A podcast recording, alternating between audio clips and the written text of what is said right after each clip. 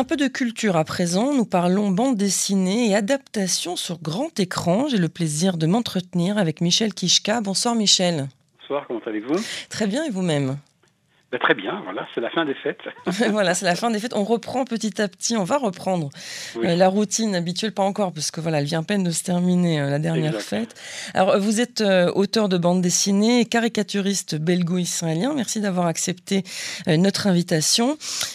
votre roman graphique autobiographique, Ce que je n'ai pas dit à mon père, on a eu l'occasion d'en parler sur cette même antenne, a été adapté en film d'animation. Il est sorti sur les grands écrans il y a un peu plus de deux semaines le titre est Les secrets de mon père.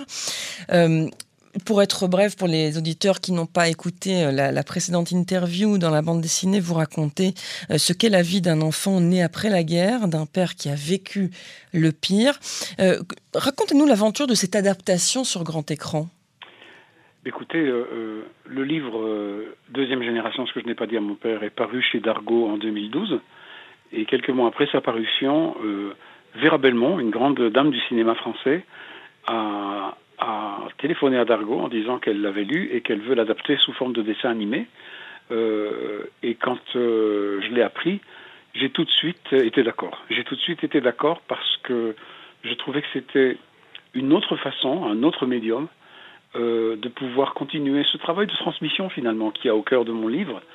d'un côté, et d'un autre côté, j'avais vu la filmographie très impressionnante de Vera Belmont, et euh, donc j'ai la seule chose, la seule chose qui s'est passée, la seule intervention que j'ai eue, est que euh, j'ai donné mon feu vert au scénario, parce que bon, l'adaptation d'un livre ou d'une bande dessinée à l'écran, ça demande un travail de réécriture, mm. de scénarisation, euh, et, et, il y a eu des changements nécessaires, d'autant plus que mon livre s'adressait à un lectorat plutôt adulte, et que le film que Vera Belmont voulait faire, c'était un film qui s'adresserait aux enfants et aux jeunes. Et donc, euh, euh, elle l'a coécrit avec Valérie Zenati, que vous devez connaître, une mhm. auteure, une traductrice de Arno Pelfeld, entre autres. Et euh, au bout de quelques bancs d'essai, on a trouvé, ma femme et moi, le scénario très bien, l'adaptation très intelligente. Et, et, à partir de ce moment-là, on a laissé faire parce que le dessin animé n'est pas mon domaine. Je suis juste un, spectateur averti. Euh, euh, c'est très différent de la bande dessinée. Vera Belmont a trouvé un studio d'animation parisien qui s'appelle Je suis bien content et qui avait adapté Persepolis euh, à l'écran. Persepolis, c'est une bande dessinée faite par une Iranienne qui s'est exilée en France après la révolution de. Donc, ils connaissaient très bien leur travail et en fait, de, disons, tout au long du processus, qui a été long. C'était son premier dessin animé à Vera Belmont. Elle a réalisé et, produit des dizaines de films, entre, je sais pas, 50 et 60. Mais c'était son premier dessin animé parce qu'elle pensait, et j'étais entièrement d'accord avec elle, que cette forme euh, douce et colorée et animée parviendrait à, faire passer des messages durs en y mettant l'humour qu'il y a dans le livre. Et, euh, donc, euh, ça, ça demandait un énorme travail. 80 animateurs et animatrices ont travaillé sur ce film, et qui, a été, qui est une coproduction franco-belge. Mhm. Et, euh, et, finalement, voilà, euh, au mois de septembre, le film est sorti sur les écrans en France et en Belgique. J'ai été invité à l'avant-première au Festival de Cannes au mois de mai, où il était en compétition dans le cadre d'un festival de films pour la jeunesse. Et il a remporté les deux premiers prix de ce festival, mm. qui étaient le prix des collégiens et le prix des lycéens. Et ça a été une énorme surprise et une très belle mm. récompense pour tout ce travail investi, parce que c'est pour eux que ce film a été fait. Mm. Et les enfants et les jeunes vont au cinéma avec leurs parents. Donc finalement, c'est un, c'est un film qui s'adresse aux familles et, euh, et qui parle de la Shoah d'une façon explicite, mais qui parle aussi de beaucoup d'autres choses, de la vie familiale, euh, de ma vie avec mon petit frère, euh, de l'amour du dessin que m'a transmis mon père.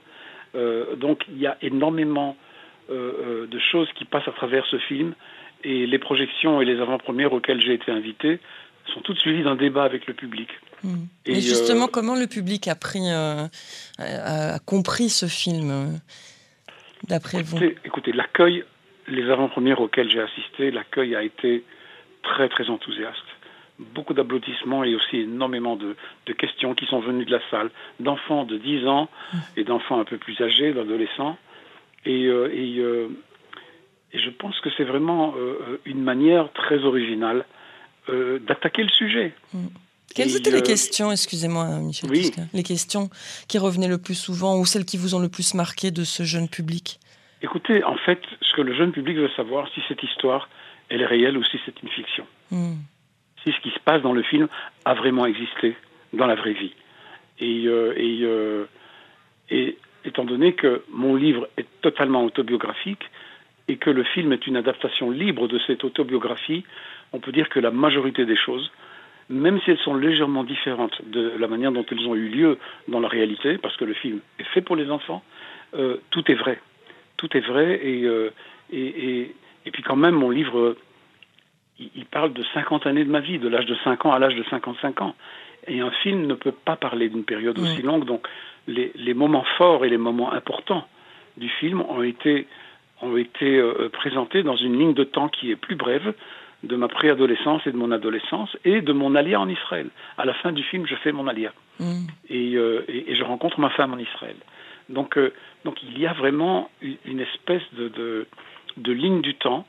Euh, euh, le film, en fait, il se passe en 1959-1960 en Belgique, dans la région liégeoise où j'ai grandi. Et il y a eu un excellent et merveilleux travail de reconstitution de cette Belgique natale qui était la mienne à l'époque, la petite cité sidérurgique dans laquelle j'ai grandi.